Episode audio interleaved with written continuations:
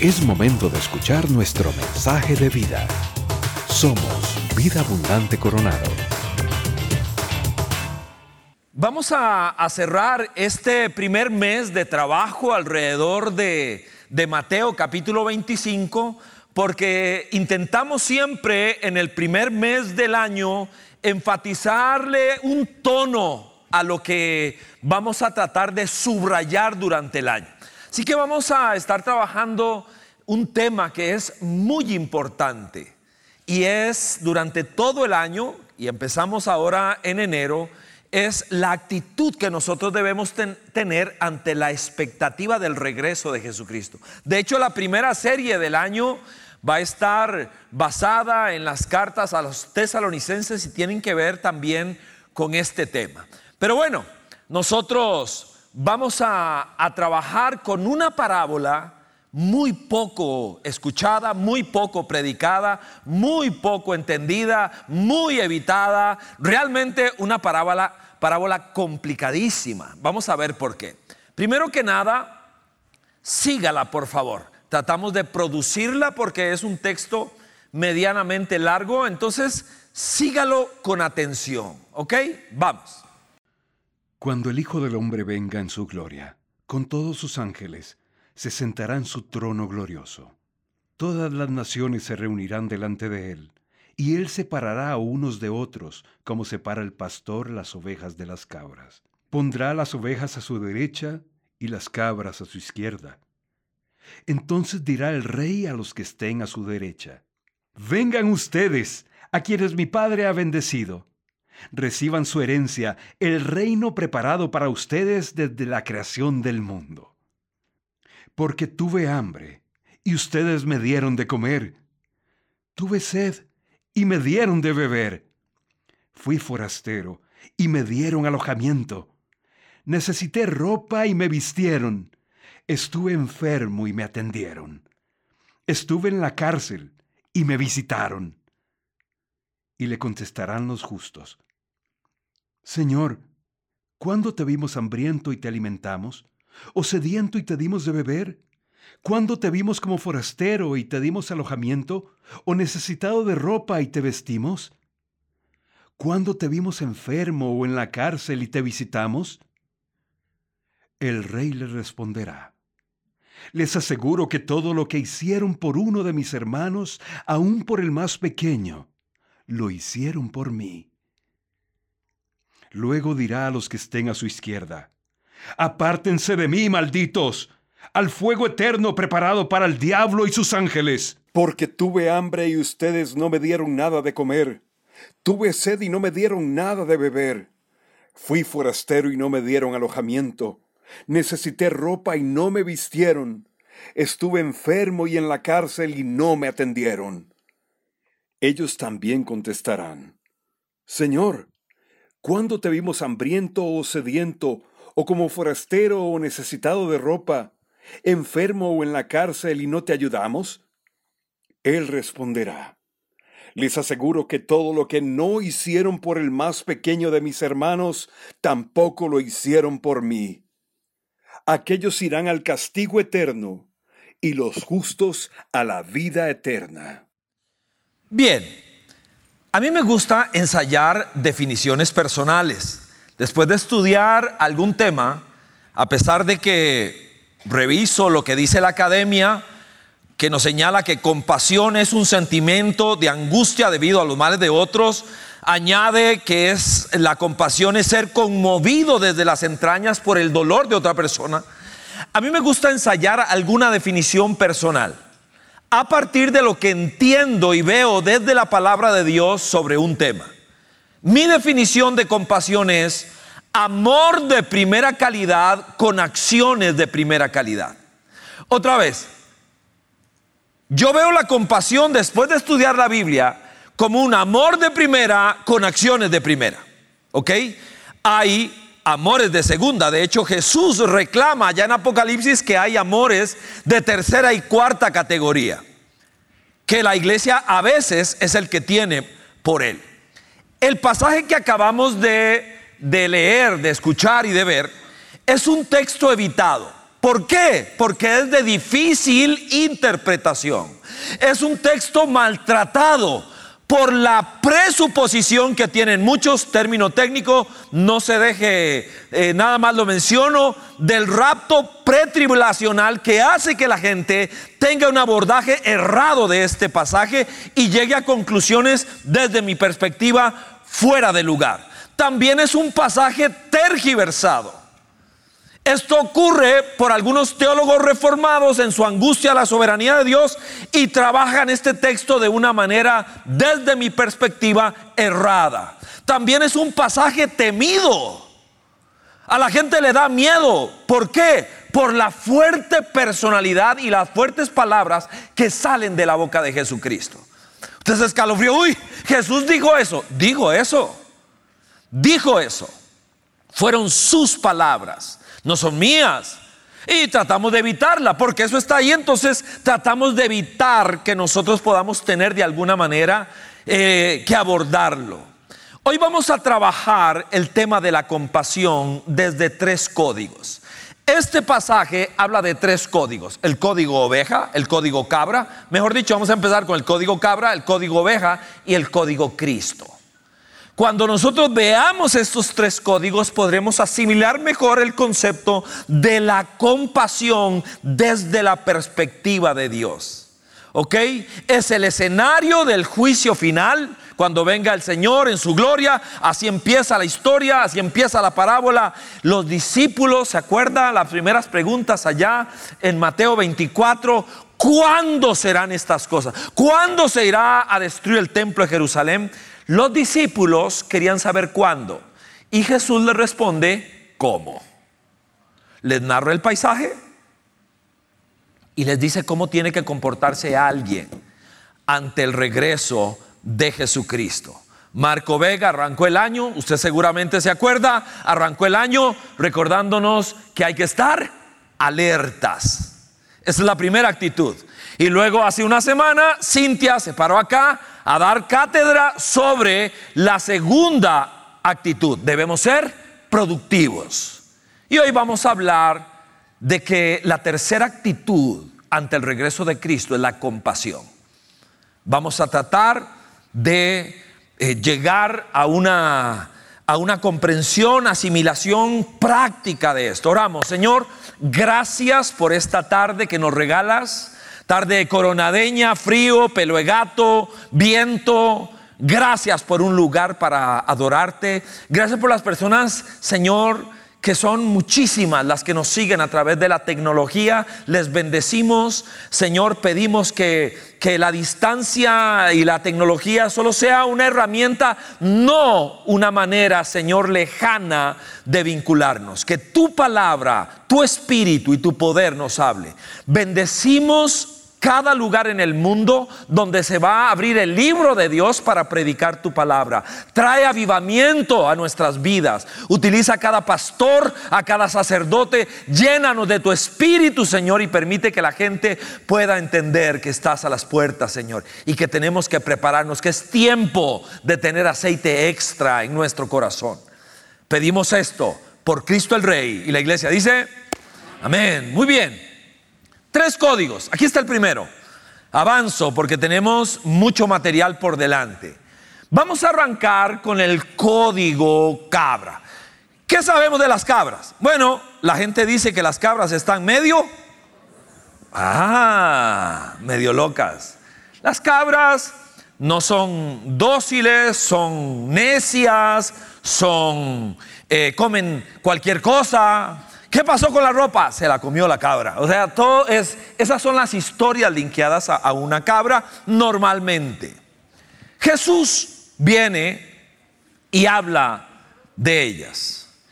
Y dice y las utiliza como, como tipo de un grupo de personas que en el tiempo final Él va a describir, identificar de esa manera. Dice a partir del verso 41, dirá a los que están a su izquierda, apártense, palabras muy fuertes, malditos, ustedes no cuentan con la bendición de Dios. El fuego eterno preparado para el diablo, sus ángeles, durísimo. Ese es el discurso de Jesús. ¿Sabe que Él fue el que más habló de esto, del infierno? Jesús. Tuve hambre, no me dieron de comer. Tuve sed, no me dieron de beber. Fui forastero, no me dieron alojamiento. Pasaron de largo, tenía necesidad de ropa, no me vistieron. Estuve enfermo en la cárcel, no me atendieron. Y el verso 48, 44, ellos responden con una pregunta. ¿Cuándo? ¿Cuándo? Es una pregunta muy importante. Según Jesús, dos cosas caracterizan a las cabras. Es la indiferencia y el egoísmo. La indiferencia es exactamente lo opuesto a la compasión. La compasión está en un extremo y la indiferencia en el otro. Es alguien absolutamente insensible al dolor humano, a la necesidad humana. No es conmigo. ¿Qué es lo que decimos eh, sin decirlo? Si yo estoy caliente, no me importa la gente. Ese es un dicho popular. Mientras no sea conmigo, no hay problema.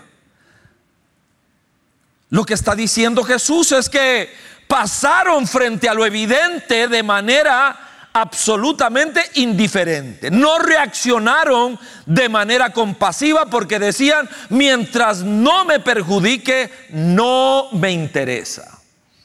La parábola es, por supuesto, famosa, está en Lucas capítulo 10, y es la, la parábola del buen samaritano.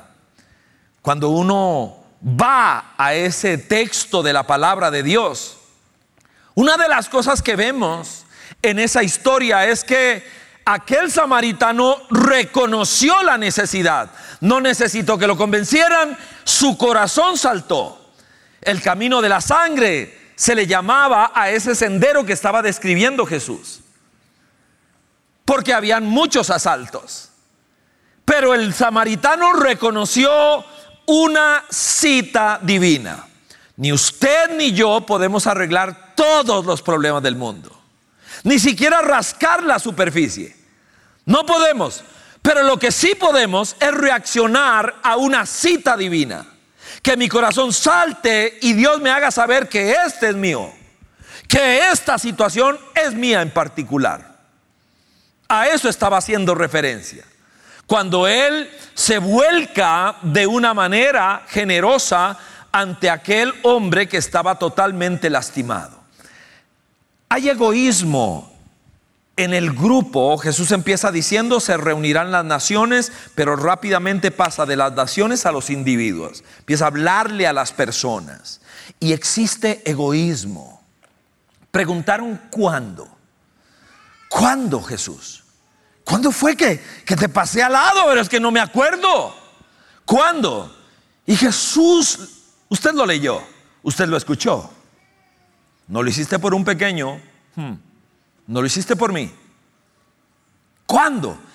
Esa pregunta en ese contexto implica interés. De haber sabido que era usted, yo sí le hubiera ayudado. Selectivos para extender la mano a alguien. Con interés particular y personal. Perdona, Jesús es que pensé que ese al que le pasé al lado era cualquiera. Para Dios, nadie es cualquiera. Nadie. Nadie. Estamos socialmente entrenados para vivir solo para nosotros, para trincherarnos. Alguna vez hablando de este tema, señalaba que que hemos desarrollado espejo pero no ventana. ¿A qué me refiero? Somos una sociedad hedonista, eh, perseguidora del placer y de sentir rico. Y entonces solo tenemos un espejo. Pero en este pasaje lo que Dios quiere es que desarrollemos ventana para ver. No para vernos a nosotros, sino para ver a alguien que le está pasando algo y sentir en mi corazón, desarrollar la sensibilidad como personas, como familia, como comunidad de fe, cuál es la tarea que Dios nos está encomendando a cada uno de nosotros. El egoísmo no aprecia a las personas, solo los considera instrumento para su auto, autogratificación. Palabras de Santiago. Usted sabe, creció en la misma casa que, que Jesús. Era un hermano de Jesús según lo que la Biblia enseña. Y subrayo esto porque la perspectiva de Santiago es sumamente práctica. ¿Ha pensado en eso? La pequeña carta de Santiago genera una, es el libro de proverbios del Nuevo Testamento porque es sumamente práctico. Para Santiago el cristianismo tiene que ser práctico. ¿Por qué? Porque él lo que conoció fue a Jesús el carpintero, Jesús el que vendía muebles con su papá, Jesús el hermanillo, Jesús el vecino del barrio. Es una perspectiva diferente de sus primeros 30 años, diferente a la de los demás discípulos de Jesús. Y él escribe, 2.14, hermanos míos, ¿de qué le sirve a uno alegar que tiene fe si no tiene obras? Este es un tema delicado, complicado. ¿Sabe qué decía Martín Lutero de la carta a Santiago que no le gustaba? que no le gustaba, decía Lutero. ¿Por qué? Porque él era un monje que le habían enseñado que la salvación se alcanzaba por obras, pero se encuentra con el libro de Romanos y encuentra que en el libro de Romanos dice que la justificación es solo por la fe. Justificados pues por la fe tenemos paz para con Dios por medio de nuestro Señor Jesucristo. Y él está enamorado ahora de la gracia, de la fe.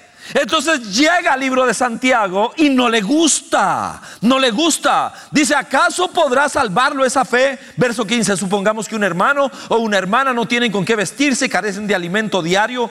Y uno de ustedes le dice que les vaya bien, buenos deseos no son suficientes. Abríguense y coman hasta saciarse, pero no les da lo necesario para el cuerpo. ¿De qué servirá esto? Así también la fe por sí sola, si no tiene obras, está muerta.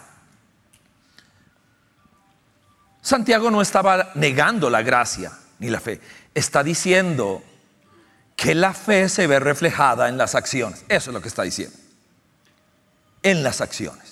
No que me salvan, no que me justifican, sino que me evidencian. En este pasaje vemos el marcado contraste entre aquellos que viven su fe en una acción, en acción, y aquellos que simplemente la, profesan con buenos deseos. Me gustaría, incluyendo una oración, que está buenísimo Orar por alguien está buenísimo, pero lo que está diciendo Santiago es de vez en cuando y de cuando en vez. Si el Espíritu Santo me guía, yo tengo que ir más allá de un buen deseo, de una palabra, de algún de solo un anhelo.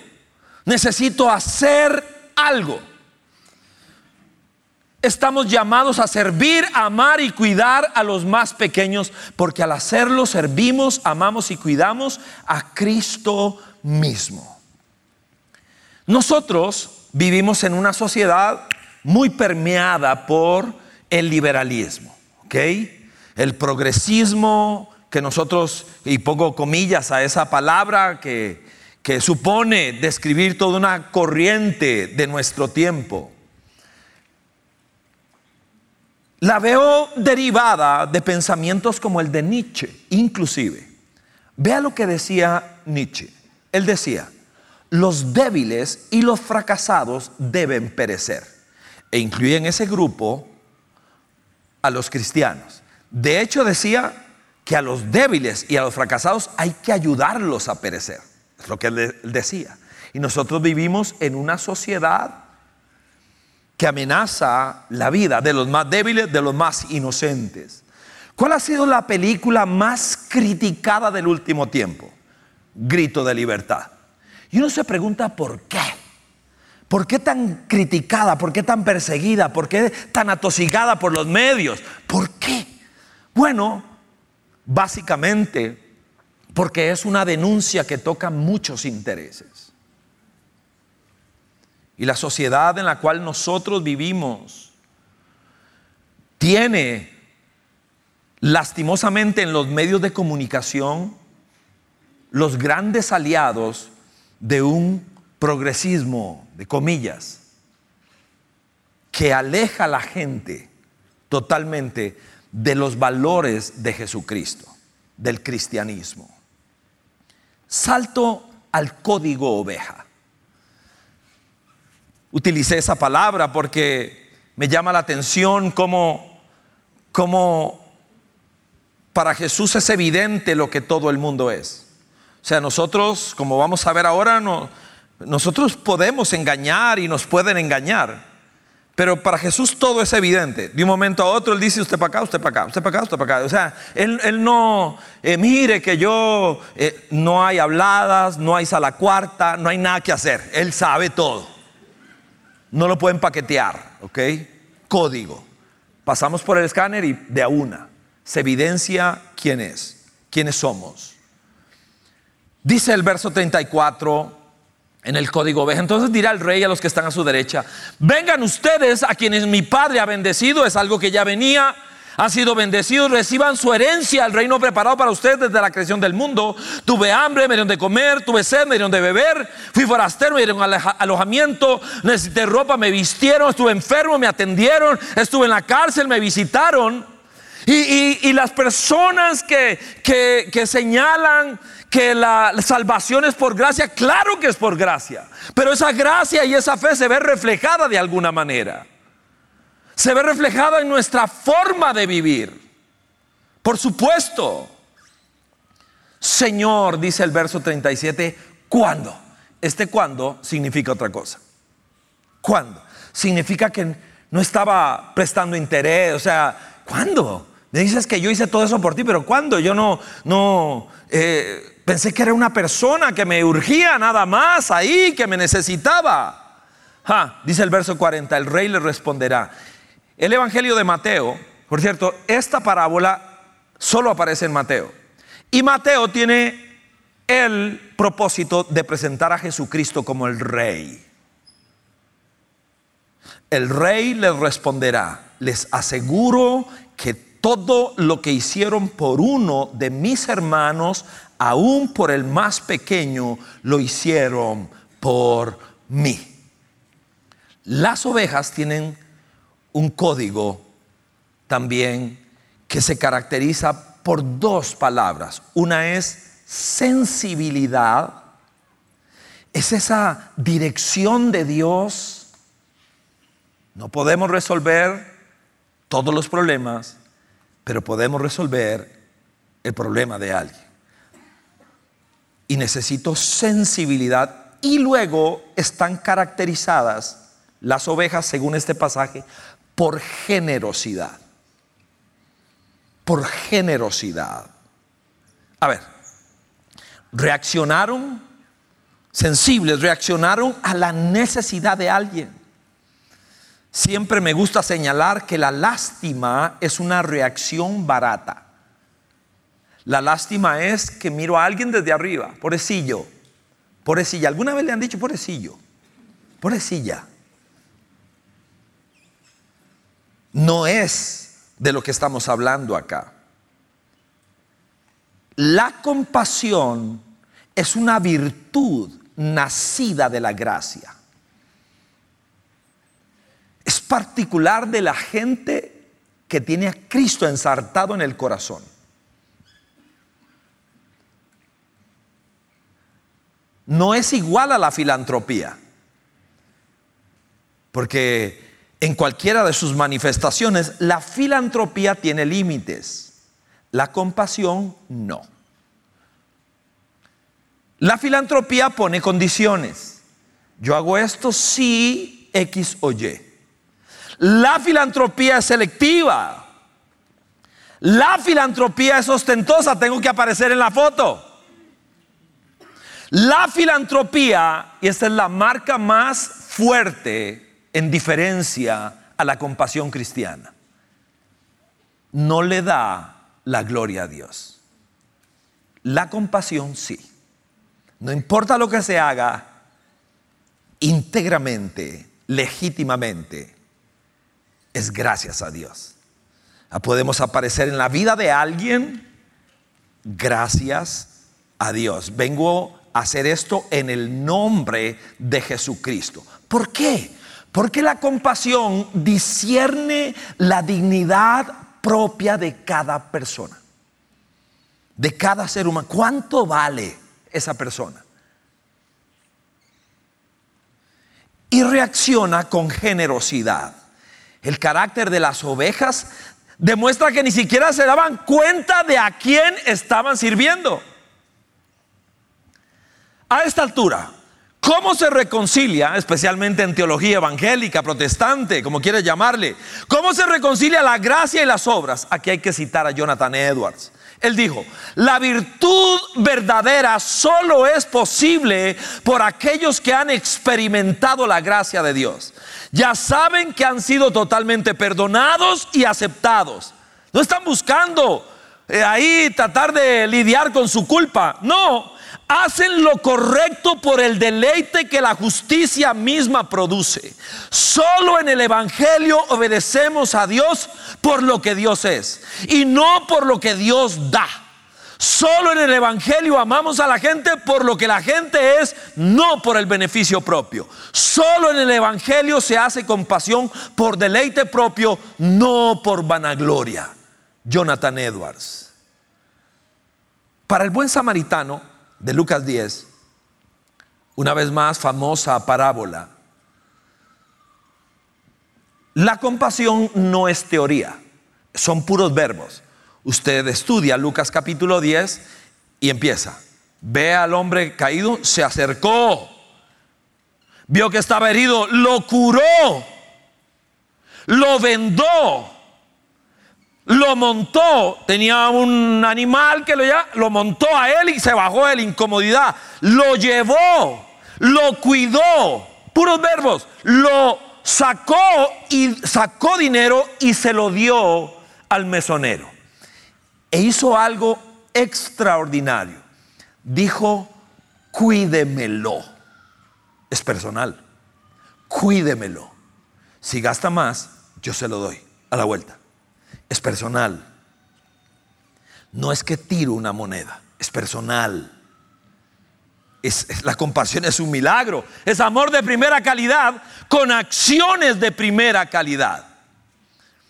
Estaba en una conferencia a finales del año pasado con el staff acá de Vida Abundante y dentro de los datos de familia que se estaban dando allí me llamó mucho la atención uno en particular. La donación más generosa del mundo, en la historia. Nunca se había alguien dado una, una donación tan generosa. Y este es este señor Soros, muy famoso, ¿ok? Muy plegado al progresismo. Este señor dio 32 bi, no mi, billones de dólares de donación. Imagínense. 32 mil millones de dólares para una causa. ¿Cuál? La promoción del aborto y la agenda LGTB Es la, la contribución más generosa que alguna vez se haya registrado. Aquella cantidad de dinero con ese fin y con ese propósito. Una persona identificada con esas causas. Y pensaba para mí, wow, qué cantidad de dinero. Así que mientras estaba cocinando el mensaje de este fin de semana, me hice algunas preguntas. Porque hay un ministerio de, de, vida abundante coronado, hay un ministerio que está en rojo normalmente cada año. Rojo es un rojo complicado de manejar. Nos ha hecho hacernos algunas preguntas inclusive. Es un ministerio de compasión.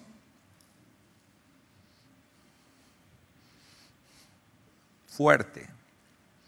Así que estaba dando vueltas con esto. Y decía, wow, ese señor en lo que invierte la plata y nosotros tratando de, dar oportunidad a personas que no tienen oportunidad. Así que dije, wow, llamé a nuestro gerente, a Eduardo, administrador general de Todo Abundante del grupo, el que trabaja los tres bloques de nuestra iglesia. Y le hice una pregunta. Edu, ¿Cuánto invertimos nosotros en compasión? En lo que entra en esta llave de compasión. Ahorita lo llamo paz, porque no tenía el dato, no es algo en lo que estamos constantemente pensando. Pero cuando él regresó la llamada, me dice, paz, de pandemia para acá, cada año, Vida Abundante Coronado ha invertido anualmente 45 millones de colones en compasión. Yo, ups, porque no es algo que, que estamos pensando, sino que es algo que ocurrió, es algo que empieza a darse, es mucho dinero, es mucho dinero. Y empecé a pensar, es maravilloso, es Dios financiando compasión, siempre Él va a dar aquello que pidió. Pensé, Él siempre va a dar aquello que pidió. 45 millones de colones por año en impacto de compasión. Yo pensé que usted iba a aplaudir. Bueno, este, yo la verdad eh, cuando yo estaba ahí, aplaudí solo. Yo aplaudí solo. Como una poquita. Dije, Señor, no sé si algún día Soros irá a venir a vida abundante coronado. No sé. que se convierta y se arrepienta. Lo que sí sé es que tú financias tu obra en esta tierra. Que tú eres el que hace que las cosas pasen. Y cuando él, alguna vez lo escuché y dije, eso es cierto, Dios paga por lo que pide. Y así es. Dios paga por lo que pide.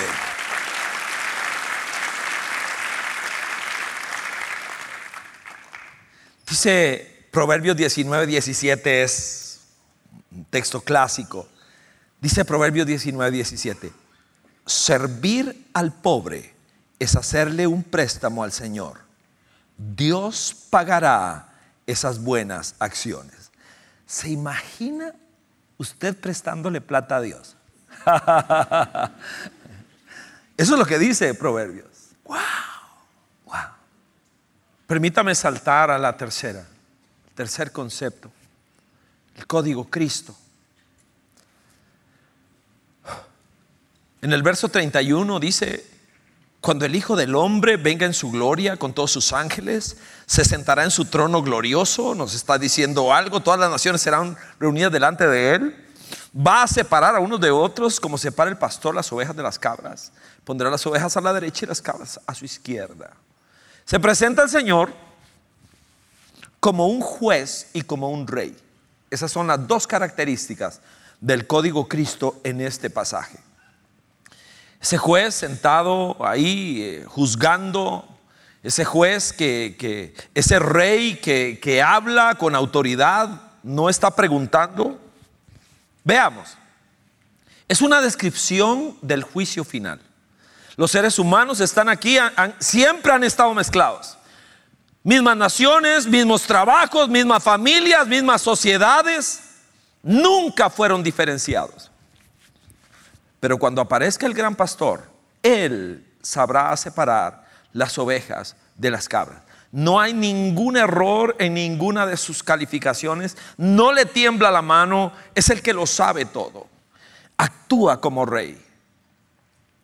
Este mensaje enfatiza la importancia de vivir nuestra fe a través del servicio, el amor y el cuidado hacia los demás como reflejo de nuestra devoción al Rey Jesucristo. Jesús, de un vistazo, hace diferencia entre quién es una oveja y una cabra. Él sabe inmediatamente colocar a cada persona en su lugar. Y una vez que hace eso, su carácter cambia dramáticamente. Y para poder entender las palabras fuertes de Jesús en este pasaje, debemos nosotros recordar que ya no es que ya no es un tema de pesebre, que ya la Navidad pasó, que ahora aparece como juez y como rey. Lo he dicho otras veces, que en canciones, este, como decía Arjona, Jesús no vuelvas, porque si vuelves te vuelven a crucificar. Cero en teología del muchachito este, cero. Porque ya no viene como oveja, ahora viene como león. Ya no viene como, como siervo, ahora viene como rey. Y esta aparición corresponde a este retorno. Ya no viene diciendo, gente, arrepiéntanse, vuélvanse a Dios, ya vuélvanse a Dios. No, ahora viene a, a realmente a corresponder a la decisión que cada ser humano ha tomado. Ya pasó el pesebre, ya pasó el burrito, ya no se va cuando lo echan. Marcos capítulo 5, la gente de Gadara, Jesús a caminar, no lo queremos aquí. Dice que se montó en el barco y se fue. Y se fue. Ya no, ya no, ya, ya no se va cuando lo echan. Ya pasó la cruz. Ya resucitó, ya ascendió. Ahora viene a imponer su reino sobre esta tierra. Y habla diferente, actúa diferente. Por eso es que la gente no le calza, porque esta, esta parábola es dramáticamente diferente. Jesús toma el sufrimiento de manera personal. ¿Por qué? Porque no olvida que él fue extranjero. ¿Sabe que Jesús fue un refugiado político en algún momento? Que tuvo que salir corriendo para Egipto, no es su país, a esconderse, querían matar. Fue refugiado en otro país, fue extranjero, por eso lo toma personal, lo toma personal. Él se acuerda que no encontró hospedaje en Belén, no había campo para él, lo toma personal. Él se acuerda lo que es la sed y el hambre, nivel desierto. Él sabe lo que es estar privado de libertad. Para él es personal. No podemos resolverle el tema a todo el mundo, pero podemos reconocer cuando Dios está detrás de algo. Y entonces alguna vez nos dijeron, hay un precario aquí en San, en San Pedro de Coronado. Nos, hablaron de un, de un, caso particular porque a nosotros, no sé, nos dijeron eh, varias razones, hicieron que una señora de mucha edad que quedó con su nieto que tiene parálisis cerebral y en una situación muy precaria, una condición terrible. Y me acuerdo que Miguel Sánchez amado pastor de esta casa por muchos años, y yo nos fuimos a ver. Y en efecto, era dramático, un precario, había mucha necesidad, pero esta era la cita de Dios, esta, para nosotros. Le preguntamos a la abuela que si tendría un lugar donde irse, que queríamos, necesitábamos una semana.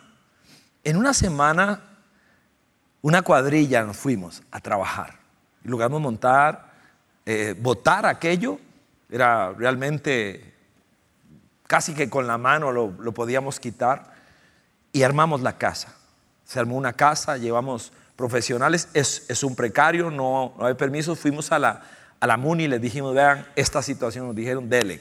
No podemos extender permisos ni nada, pero hágalo. Es, eh, la necesidad está por encima de, de cualquier otra cosa. Eh, supieron y nos dijeron, nadie va a llegar a molestarlos. Espero no estar poniendo en problemas a nadie aquí, este, porque de todas maneras fue hace muchos años, no me acuerdo de nada.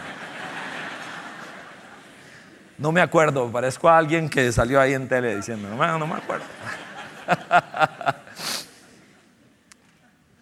Este, qué cosa más hermosa el día que llegó la abuela y su nieto.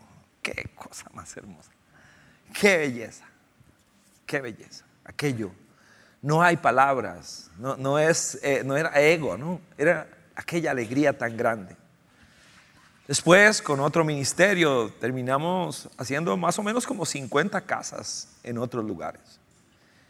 Y quedamos casados con, ese, con esas personas de acá, de este precario, y con el paso del tiempo Dios nos permitió construir la acera para la comunidad. Los niños no querían ir a la escuela porque, ¿por qué? Porque se llenaban de barro y no tenían, eh, llegaban sucios y se reían de ellos. Y construimos una acera, más de 100 metros de acera, de acera. Fue hermoso, hermoso. Y pienso, no podemos resolver a todo el mundo, pero hay cosas que Dios puso en el camino. Y no puedo volver a ver para otro lado, ni usted. No podemos volver a ver para otro lado. Concluyo. No tenemos que suponer que las buenas obras dan derecho a la vida eterna. Las buenas obras hechas por amor a Dios y en el nombre de Cristo deben ser interpretadas como la marca de quienes han sido llenados por el Espíritu de Dios. Son el resultado de la gracia concedida a quienes las hacen. Y ponía en mis notas, servirles es servirle a Él. Servirles es servirle. Servirle, le decía mi esposa mientras practicaba, servirles es servirle. La compasión es producto de una vivencia personal del amor de Dios, el cual transforma nuestro egocentrismo egoísta e indiferente en bondadosa y compasión misericordiosa hacia quienes no necesitan.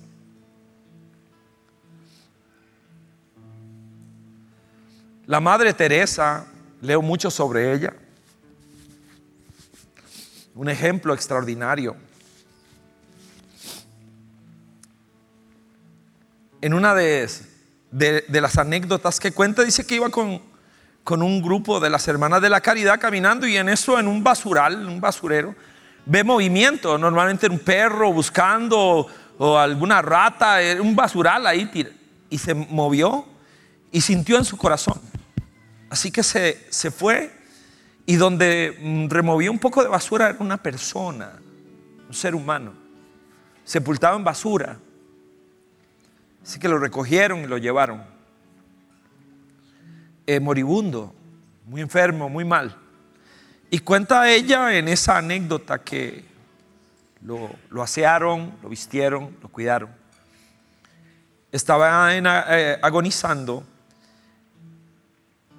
Y la, la frase de ese hombre nunca la voy a olvidar. Nunca, nunca, nunca. Antes de morir, él dijo, viví entre perros, pero Dios me permite morir entre ángeles. Wow.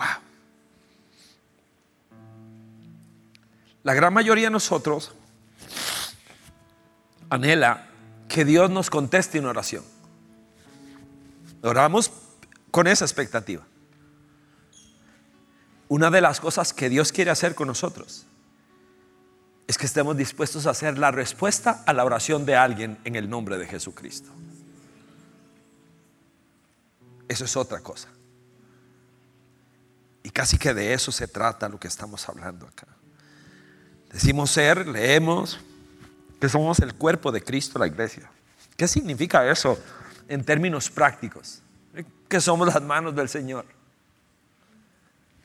Y que hay cosas que se espera que hagamos en su nombre que nos ocupa. Eso es lo que significa. Marco casi nos mata del susto con los locos que puso a pegar gritos ahí. Logró su meta, alertas, alertas. La teacher. Ah. Que Dios toque nuestro corazón, sí. Póngase de pie, por favor.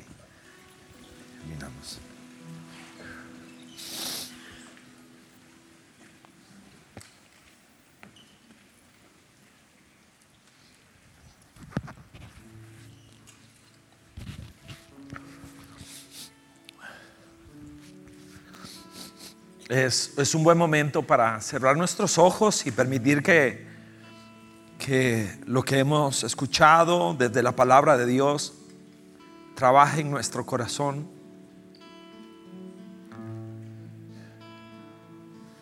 De ninguna manera estoy diciendo que nosotros podríamos granjearnos la salvación a partir de obras. Nunca he dicho eso.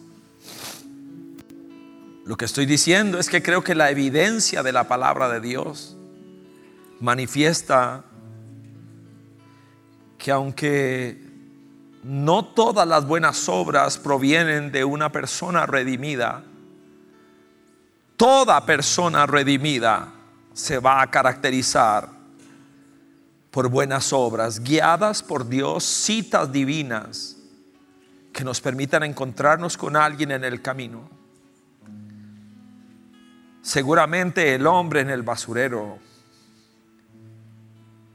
oró y dijo,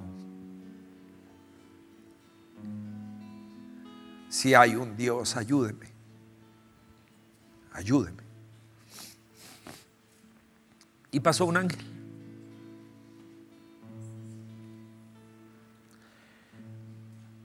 Lo primero que tenemos que hacer es pedirte perdón, Señor. Perdónanos. Perdona nuestra indiferencia, nuestro egoísmo. También queremos darte gracias porque la verdad no nos hemos dado cuenta, por lo menos yo hasta el día de ayer no me había dado cuenta de lo que de lo que estaba ocurriendo, de cómo vida en acción, nuestro ministerio que cobija todo lo que tiene que ver con compasión, lo que está pasando. Gracias, te damos gracias por eso.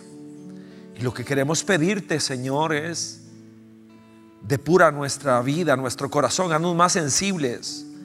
Permítenos reconocer como personas las citas que tú tienes para nosotros, como familias. Señor, ¿cómo se espera tu regreso? ¿Viendo para arriba? No. Buscando aceite extra, estando alertas, siendo personas productivas con los talentos que Dios nos ha dado.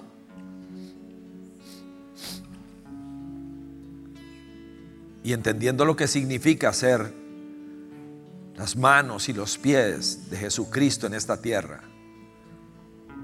Te rogamos, Señor, en medio de un mundo loco, de un país como el nuestro que no pasa su mejor momento, que, que crece en violencia, Señor. Un país tan desigual, tan marcadamente, Señor, desigual. Ayúdanos. Ayúdanos. No queremos malcriar, no queremos malformar, queremos ser tus manos. Queremos hacerlo bien. Queremos realmente levantar a alguien, darle una oportunidad a alguien que no la tiene. Por eso te pedimos, Señor. No podríamos imaginar ser una iglesia sin tener una expresión de compasión genuina, real, Señor, efectiva, que marque diferencia en la vida de alguien te pedimos eso, Señor. Pareciera, Señor, que el mundo evangélico abrazó la gracia y olvidó que la verdadera fe se ve reflejada por las obras. Ayúdanos, Señor. Ayúdanos a entender tu palabra, no ser selectivos, a no huir de pasajes como este, abandonados por el cristianismo, porque por lo incómodo que nos resultan. Ayúdanos. Te quiero pedir, Señor, todo empieza, se realiza y termina en Cristo nuestro Señor. Sin Él no hay nada. Ningún corazón realmente puede ser compasivo y misericordioso. Porque la compasión es una virtud que nace de la gracia de Dios. Es saludable, es dignificante. Señor del cielo, bendecimos tu nombre.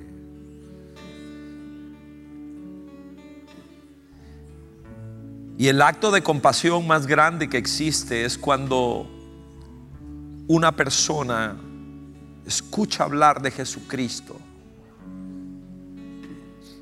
y se le invita para que pueda recibirlo en su corazón. Es el acto de misericordia y de compasión más grande que existe. El poder entregarle la vida a Jesucristo, rendirse delante de Él. Saber que, que no se trata de una religión, no importa el apellido, se trata de una persona, Cristo el rey que vino a buscarnos a nosotros. ¿De qué estamos hablando hoy? Del Cordero de Dios que quita el pecado del mundo, pero él, también vino a palear las consecuencias de ese pecado, el dolor, el hambre, la soledad, la tristeza, los complejos, la frustración, de eso estamos hablando. Señor, por eso seguramente hoy en esta sala habrá alguien que quiera decir, Jesús, ven a mi vida, Señor. No quiero abrazar una religión, quiero abrazarte a ti, Jesús. Quiero conocerte. Quiero entregarte mi vida, mi corazón. Quiero pedirte que bendigas mi vida, mi familia, que me ayudes, Señor. Quiero conocerte. Dame un corazón nuevo, Señor. Padre, si hay una persona que ha hecho esa oración, le bendecimos en este momento. Bendecimos su vida, su corazón, su familia. Suplicamos, Señor. Completa tu obra en nuestras vidas. Tienes propósitos para con nosotros. Y volvemos a ver, Señor, en el Génesis de este año 24. Y te pedimos, Señor, desafíanos, queremos más de ti, queremos más de ti, desafíanos Señor. Queremos servirte, rompe nuestros esquemas, ayúdanos Señor. Quita, Señor, el lastre religioso en nosotros y haznos libres para poder servirte. Danos la fe, la capacidad para poder honrarte en cada cosa que tenemos que hacer. Aceptamos el reto, Señor. Gracias porque eres fiel, Señor. Y ahora solo te ruego, Señor, que una vez más tu palabra no regrese sin haber producido algo en nosotros. No venimos, Señor, aquí a, solo a un acto religioso. Queremos ser desafiados por ti. Queremos ser confrontados por tu palabra. Y te ruego, Señor, que un corazón compasivo nazca dentro de nosotros. Es tu anhelo y es tu deseo. Bendigo tu nombre, Señor. Bendigo tu nombre, Señor. Gracias, Padre. Gracias porque eres bueno. En el nombre poderoso de Jesucristo, Señor. Gracias, Señor. Este fue nuestro mensaje de vida. Conózcanos en www.vida.cl. Somos Vida Abundante Coronado.